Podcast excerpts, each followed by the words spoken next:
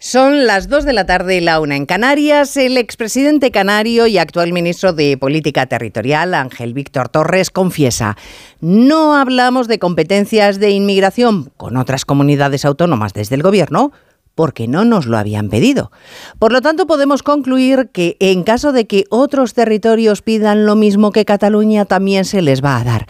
Porque aquí todo está en venta. El gobierno está dispuesto a entregar lo que le soliciten en caso de que les convenga para sus intereses, que todos tenemos muy claro que no son los intereses del país, son los intereses de Puigdemont. Onda Cero. Noticias Mediodía. Elena Gijón. Buenas tardes, intranquilo. Así se confiesa el presidente castellano manchego Emiliano García Paje sobre la cesión de las competencias de inmigración a Cataluña. Pero ¿cómo voy a estar yo tranquilo como español en que alguien como Puigdemont tenga las competencias en inmigración cuando él a mí me quiere considerar un extranjero. Sin embargo, hay lecturas mucho más suaves. Por ejemplo, la de Ángel Víctor Torres, ministro de Política Territorial, en su día presidente de Canarias, que apunta que si las demás comunidades no tienen lo que Cataluña es porque no lo han pedido, porque a le parece que ceder inmigración, aunque sea una competencia estatal, sí se puede. Y por tanto, todo aquello que quepa en la Constitución y en los estatutos de autonomía de cada una de las autonomías españolas, pues cabe que se negocie de acuerdo a lo que son los parámetros que piden unos u otros, ¿no? Pero en este caso concreto no ha habido ninguna otra comunidad que haya pedido las competencias delegadas en inmigración. Y mientras Junts se jacta de haberle arrancado a Pedro Sánchez las competencias en inmigración porque el presidente no paraba de ceder y de ceder. Claro, los de Esquerra le niegan el triunfo a los Puigdemones, a los Puigdemones, dice la consejera de presidencia Vilagra, que el ministro Félix Bolaños le dijo en llamada telefónica que en realidad Cataluña no tendría esas competencias. Así que parece que estamos hablando de un juego a dos bandas, contado por Vilagra en RACO. Va a confirmar que no es un traspaso. Me confirmó que no es un traspaso porque obviamente no lo puede ser, pero tampoco hay ningún pacto en relación a las delegaciones, es decir, no hay nada pactado en relación a qué delegaciones se deben hacer. Vamos, que ni ellos saben lo que se les va a trasladar. Hay más noticias de la actualidad de la mañana que repasamos en titulares con María Hernández y Paloma de Prada patronal lamenta el poco esfuerzo del Gobierno por negociar para conseguir el consenso en la subida del salario mínimo y la ministra de Trabajo reprocha lo poco flexible que ha sido la patronal. Gobierno y sindicatos han acordado a dos bandas subir el SMI este año un 5%. Los precios moderan su subida en 2023 y el IPC cierra el año en el 3,1% empujado por el freno de los alimentos en diciembre pese a la Navidad. Se nota un alivio en la cesta de la compra, aunque productos como el aceite de oliva, el arroz o el azúcar siguen con precios disparados. España reitera que no formará parte de ninguna posible misión de la Unión Europea contra los rebeldes hutíes en Yemen. Desmiente que haya habido presiones de Washington y respeta la operación de Estados Unidos y Reino Unido. El primer ministro británico explicará el lunes en el Parlamento la participación de su país en los ataques. Israel niega estar cometiendo un genocidio en Gaza y acusa a Sudáfrica de dar una imagen distorsionada de la realidad. En la vista judicial de la Corte Internacional de Justicia de La Haya, el equipo legal ha defendido su acción militar como parte de su legítima defensa. La Fiscalía de la Audiencia Nacional pide al juez que procese al histórico etarra Cubati por los homenajes a presos de ETA. El Ministerio Público solicita que se termine la investigación abierta contra el colectivo que organizó los actos por entender que integran una organización criminal. El Papa se ve obligado a interrumpir un discurso en el Vaticano por la bronquitis que vuelve a padecer. A finales de noviembre, Francisco ya padeció un problema de inflamación pulmonar que le llevó a saltarse algunos actos y a cancelar un viaje a la cumbre del clima de Dubái. En cuanto al tiempo, comienza un fin de semana marcado por la inestabilidad en el norte y por temperaturas algo más llevaderas. Seguirá helando por las noches, pero ya no se alcanzarán valores tan gélidos como los de esta noche en San Isidro, en León. 11 bajo cero, Cristina Rovirosa. Llega un fin de semana ideal, sobre todo para los huskies siberianos, porque los demás tendremos que tirar de abrigos bien gruesos en cuanto anochezca, ya que las mínimas serán muy esmirriadas, 6 bajo cero en Soria y Teruel, y entre menos 3 y menos 5 en puntos del País Vasco y Castilla y León, Castilla-La Mancha, Navarra y Galicia. De día irán subiendo las máximas, hoy ya se alcanzarán los 19 en Sevilla y el domingo los 24 en Valencia, 23 en Alicante o 19 en Bilbao. Aumentará la nubosidad, aunque solo se esperan lluvias en Galicia y en Canarias. Ambiente revuelto llegan los coletazos de la profunda borrasca Hipólito.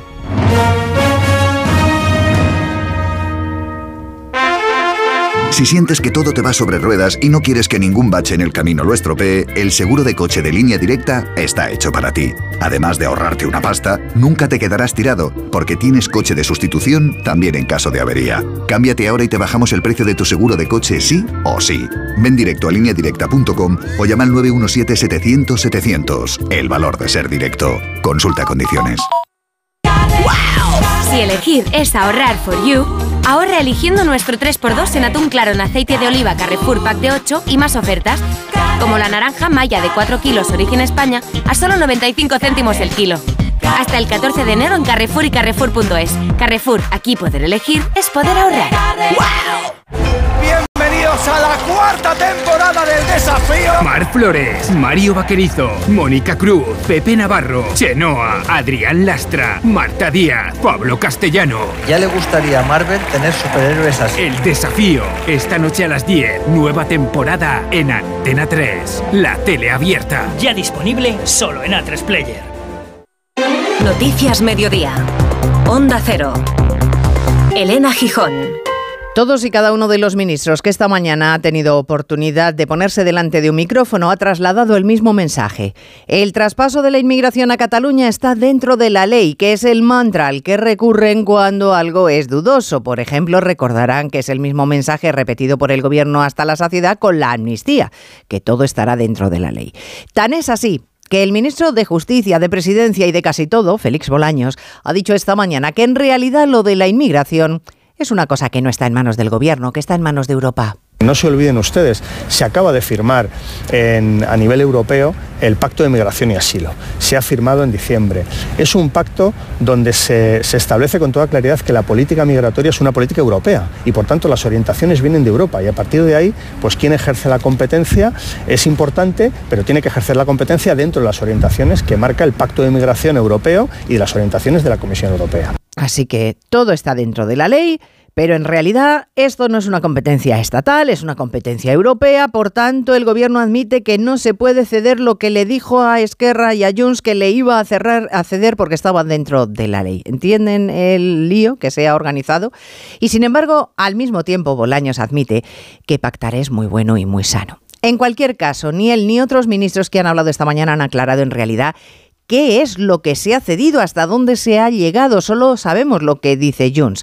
Y esto al presidente castellano manchego García Paje le escandaliza, le irrita que se pueda permitir a los indepes tomar trozos del Estado Ignacio Jarillo para construir su propia república. Es que García Paje habla sin decirlo textualmente de un gobierno de locos que solo gestiona el ventajismo político de Junts per Cataluña que deja a España sin rumbo. Hoy España está inmersa en una especie de laberinto sin salida y en donde pareciera que las instituciones del Estado tienen que someterse a una especie de camisa de fuerza. No sé cuánto tiempo va a poderse aguantar esto ni a qué precio. Y mientras, casi por alusiones, la ministra encargada de la inmigración, Elma Sainz, insiste en que la gestión cedida a la Generalitat, pactada por cierto con Junts, cabe en la Carta Magna y ahora, eso sí, tiene que caber en una ley.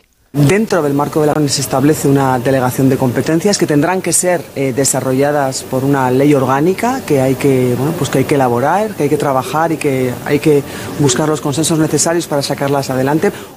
En todo caso, y a día de hoy, incluso fuentes del Gobierno señalan que no pueden decir hasta dónde puede llegar esta cesión de competencias de inmigración a los independentistas. Asunto de la inmigración que en Cataluña está sirviendo para la guerra precisamente entre los independentistas, entre Junts y Esquerra, para ver quién está más a favor de la República Catalana y de sus intereses, quién consigue más cesiones. Si Junts ayer sacaba pecho de lo logrado, hoy los de Junqueras lo minimizan y sugieren Onda Cero Barcelona Marcos Díaz que los Puigdemont son unos novatos en negociar con el PSOE y que les han engañado. Sí, la consellera de la presidencia, Laura Vilagrá, ha negado que el acuerdo contemple el traspaso de competencias en materia de inmigración. Así se lo ha trasladado, asegura el ministro Félix Bolaños en una conversación telefónica. La número dos del gobierno catalán también advierte a Junts que hay que andarse con ojo cuando se negocie con el PSOE. Son declaraciones a RACU. Quan el PSOE, eh, diguem-ne, fa servir un verb Cuando el PSOE utiliza un verbo tan inconcreto como es impulsar, ¿cómo acabará esto? Acabará quizás en un intento, en un impulso, pero es necesario ligar muy bien la letra pequeña y es lo que yo ayer pregunté sistemáticamente. Desde Junts per Catalunya le replican que menosprecia el acuerdo porque Esquerra, dicen, se niega a gobernar. Claro, poco hemos hablado de Coalición Canaria, que fue uno de los grupos que facilitó con su voto a favor de los decretos la cesión de las competencias migratorias en las que Cataluña alardea de que va a tener capacidad de decisión. Justo Coalición Canaria el partido que representa a la comunidad con más problemas Canarias, Gustavo de Dios, en este asunto. En Coalición Canaria no conocían el acuerdo antes de la votación. Nadie les dijo que el decreto llevaba consigo la cesión de las competencias en inmigración a Cataluña, cosa que sorprendió a Cristina Valido, la única diputada de los nacionalistas canarios que además confirmó aquí en Onda Cero que desconocía este importante aspecto que podría afectar a Canarias, principal puerta de entrada de la inmigración irregular en España. No lo conocíamos, eso fue una cuestión de última hora en la negociación. Intuyo que será un compromiso que a lo mejor han firmado en un eh, documento hecho corriendo, pero que ahora habrá que trasladar para que sea jurídicamente viable. El expresidente canario, hoy ministro de Administraciones Públicas, Ángel Víctor Torres, ha dicho esta mañana que si las competencias en materia de inmigración no se han transferido a nadie es sencillamente porque ninguna comunidad, incluida Canarias, las ha pedido. Claro, después de hablar con Onda Cero, la diputada de Coalición Canaria, Cristina Valido, ha presentado una pregunta precisamente a Ángel Víctor Torres para conocer la posibilidad posición del Gobierno sobre las consecuencias efectivas derivadas de la cesión de competencias en materia de migración a Cataluña.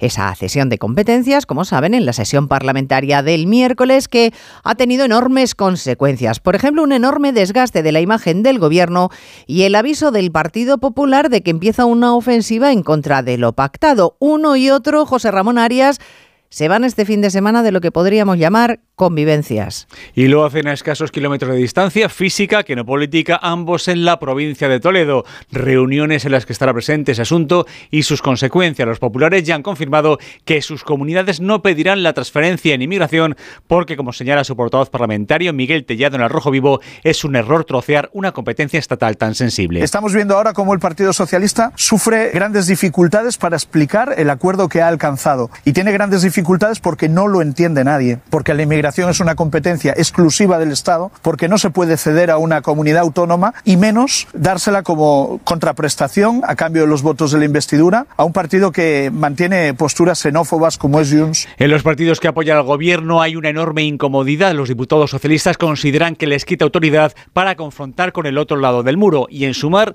tratan de disimular su malestar poniéndose de perfil cuando se les pregunta. Bueno, veremos si todos vuelven del fin de semana con las ideas claras porque se avecina una legislatura en la que los independentistas van a ser eh, determinantes por las urgencias del Partido Socialista. Independentistas que no pueden evitar su esencia. Verán, esta mañana la exconsejera de Salud catalana, Alba Vergés, ha declarado ante el juez por la querella presentada contra ella por las asociaciones policiales que denunciaron discriminación a los policías nacionales y guardias civiles destinados en Cataluña porque se decidió posponer la inmunización de los agentes. Y Vergés nos ha explicado a todos esta mañana por qué tomó esa decisión. Los mensajes reafirman todas las decisiones que se tomaron con criterios estrictamente sanitarios, priorizando los más vulnerables sin excepción. Repito, no hay ni base ni fundamentos para estas acusaciones. ¿Entienden? Criterios sanitarios para retrasar la vacunación de los agentes, que al parecer, a pesar de estar en contacto con todo tipo de colectivos, no eran nada vulnerables. Bueno, de vulnerables, pero en otro sentido, ha hablado esta mañana el Gobierno, finalmente ha impuesto la subida del 5% del salario mínimo, lo ha hecho de la mano de los sindicatos, dejando de lado a los empresarios. La COE había pedido que el Estado asumiera la subida obligada del sueldo de los trabajadores que están haciendo obra pública, porque sus empresas no habían habían presupuestado ese gasto cuando firmaron los contratos, pero el gobierno, Caridad García, se ha negado en redondo.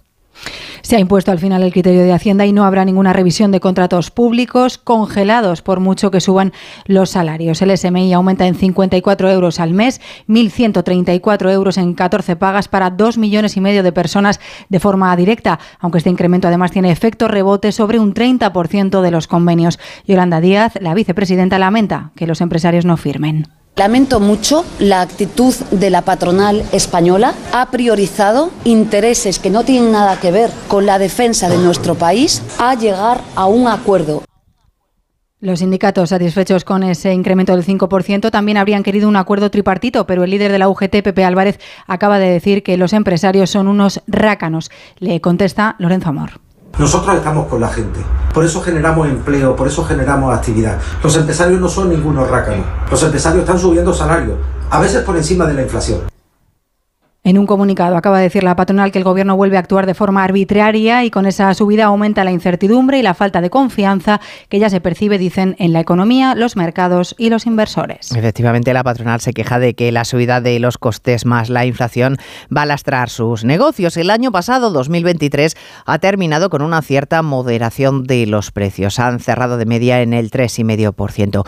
Pero en el caso de los alimentos, la presión continúa porque compramos, Margarita Zavala, un 7,5%. 3% más caro que hace un año. Sí, lo que más ha subido es el aceite de oliva, casi un 55%, pero también la carne de cerdo, las frutas, las legumbres, las patatas, más de un 10%. En cambio, ha bajado el gas natural y la electricidad al menos un 17%. De ahí que al final el IPC se haya reducido la mitad en un año. El ministro Bolaños dice que es gracias al Gobierno. La inflación sigue bajando y es gracias a las políticas que hace este gobierno. Y yo creo que esto es algo ya indiscutible. Indiscutible, según Pepe Álvarez de UGT, como que los trabajadores van a recuperar efectivamente poder adquisitivo. Lo ha dicho en televisión española. Eso quiere decir que los salarios en nuestro país, de los convenios que se han firmado, van a tener una ganancia neta eh, con toda seguridad de casi un punto. La inflación subyacente que tanto preocupaba cierra la brecha con el IPC y ya está en el 3,8%. Precios de los alimentos que siguen haciendo un 7 en las economías familiares. La situación podría haber sido algo más benévola, dicen en el Partido Popular,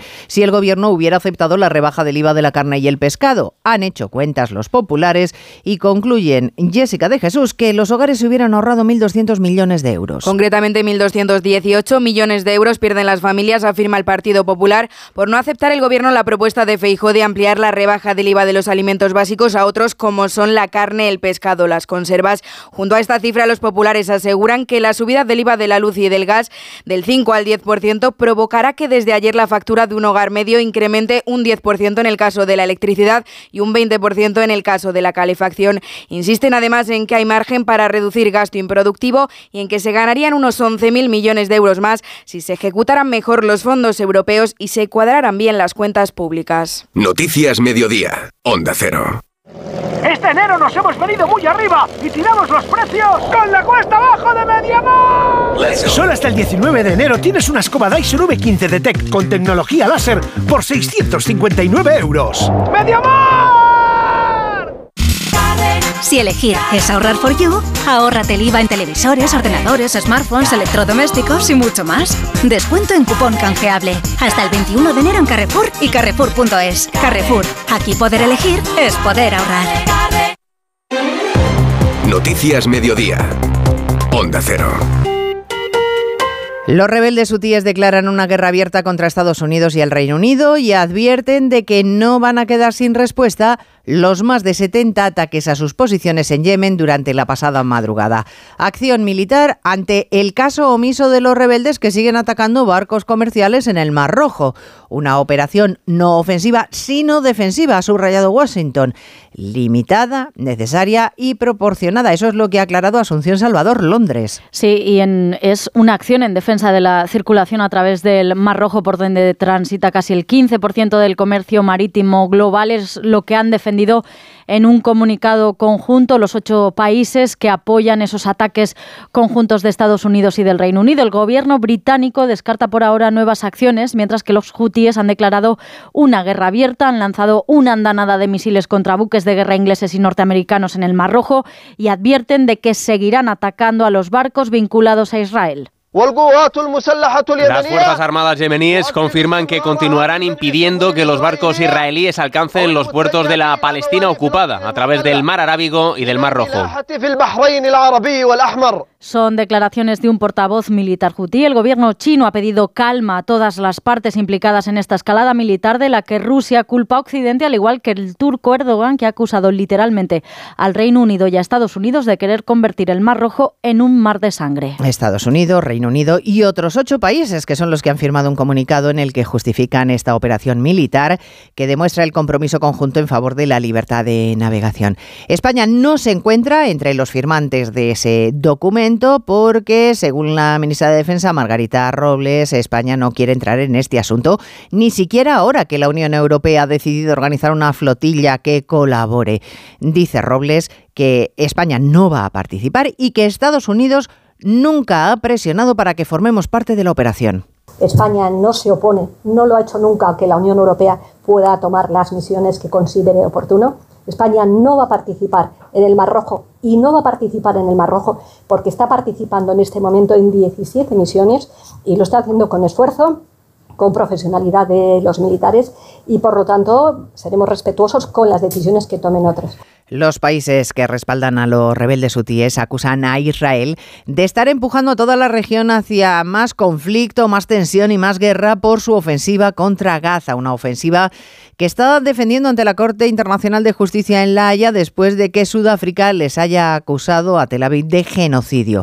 País al que acusan de ofrecer, los israelíes eh, le acusan a Sudáfrica de ofrecer una versión distorsionada y manipulada de lo que está pasando en Oriente Próximo. Corresponsal comunitario Jacobo de Regoyos. A diferencia de otras ocasiones en las que Israel ha boicoteado tribunales internacionales o investigaciones de la ONU que considera parciales, en este caso ha enviado a sus mejores asesores. Su abogado Telbecker ha calificado de difamación las acusaciones sudafricanas de genocidio, una imagen distorsionada legal y factualmente de los hechos.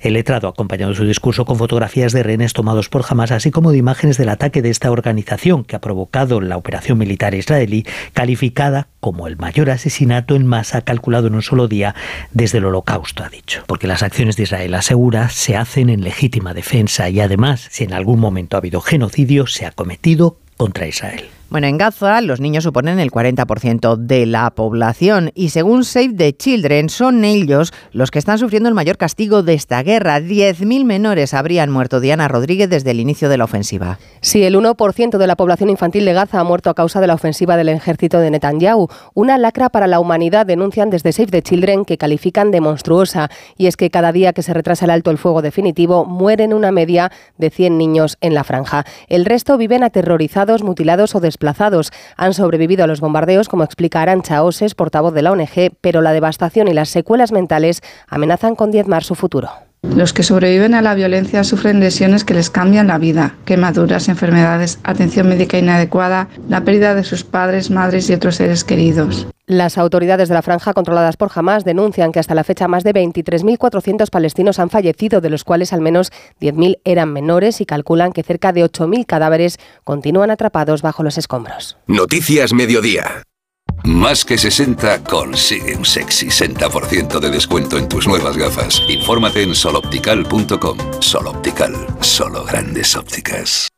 Almería, eres mi sol. Sol que ilumina majestuosos pueblos y enigmáticos rincones. Sol que embellece monumentos y descubre tradiciones. Sol que enciende sabores únicos. Luz auténtica, única e inesperada.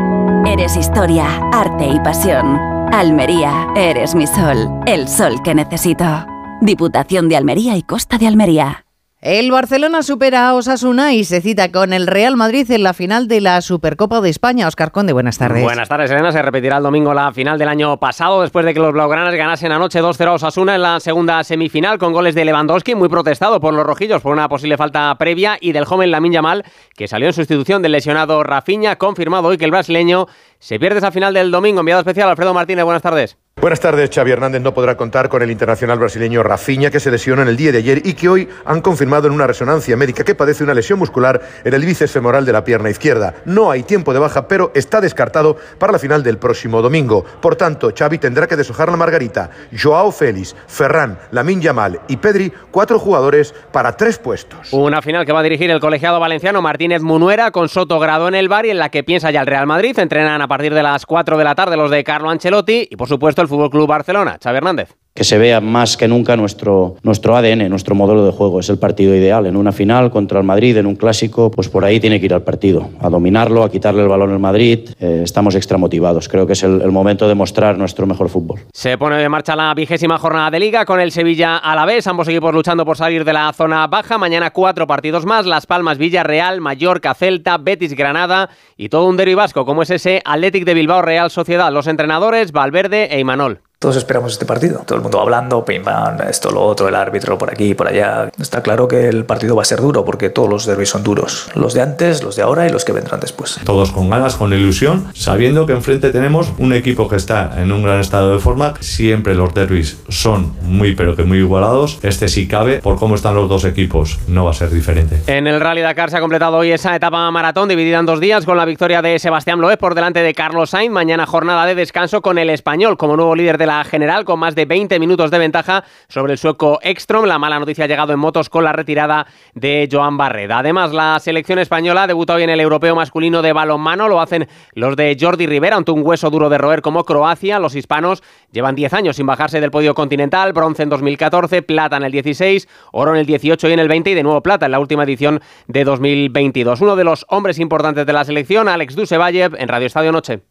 que se nos ha dado bien este campeonato en los últimos años y ojalá y seguir. Sabemos de la responsabilidad que tenemos, pero también obviamente motiva. Vamos con muchas ganas. Todo el mundo también cuenta con nosotros entre las quineras a intentar empezar eh, bien el campeonato y ver dónde nos pone la competición luego. En los europeos de waterpolo, la selección española femenina buscará su tercer oro consecutivo. Venció ayer 13-5 a Grecia en semifinales. Las de Miki Oka disputan mañana la final ante Países Bajos. Esta tarde juega la selección masculina su partido de cuartos de final ante Rumanía. Y en baloncesto, la Euroliga. El Real Madrid sumó ayer una importante y trabajada victoria al superar en la prórroga al Valencia 96-86. Hoy el Barcelona recibe al Zalgiris y Basconia se miden Vitoria Olympiacos.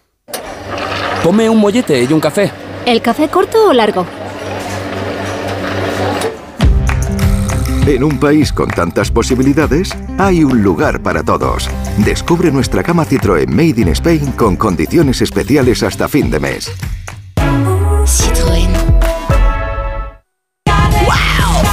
Elegir es ahorrar for you, ahorra eligiendo nuestro 3x2 en atún claro en aceite de oliva Carrefour Pack de 8 y más ofertas, como la naranja Maya de 4 kilos origen España a solo 95 céntimos el kilo.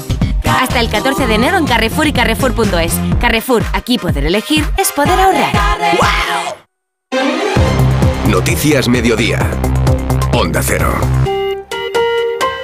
Rugen las motos en Valladolid, está en marcha Pingüinos 2024, la mayor y más veterana concentración motera de invierno, la más importante de Europa, que este año podría superar los 40.000 inscritos. Ya quedan pocos huecos para acampar en la antigua hípica militar, donde la camaradería, el compañerismo y la pasión por las motos pueden más que el frío. Onda Cero Valladolid, Alberto de Jesús.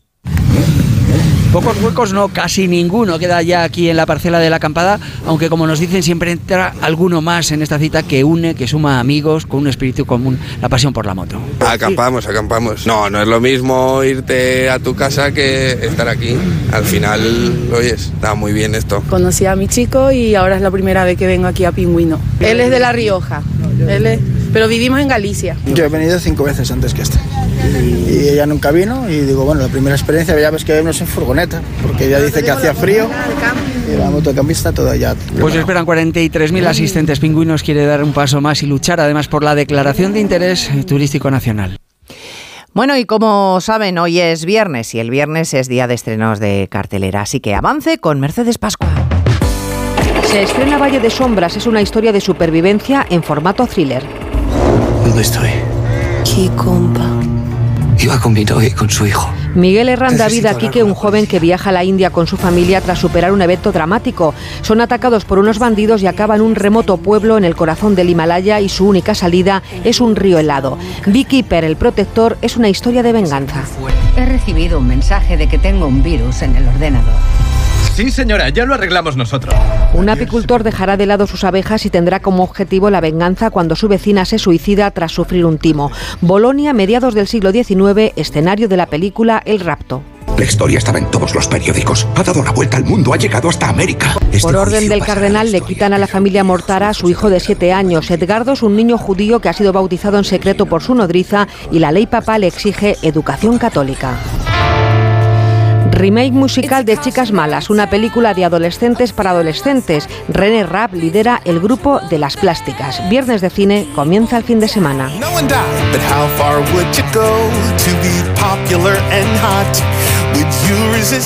No es una chica mala, es una de las cantantes más conocidas en todo el planeta.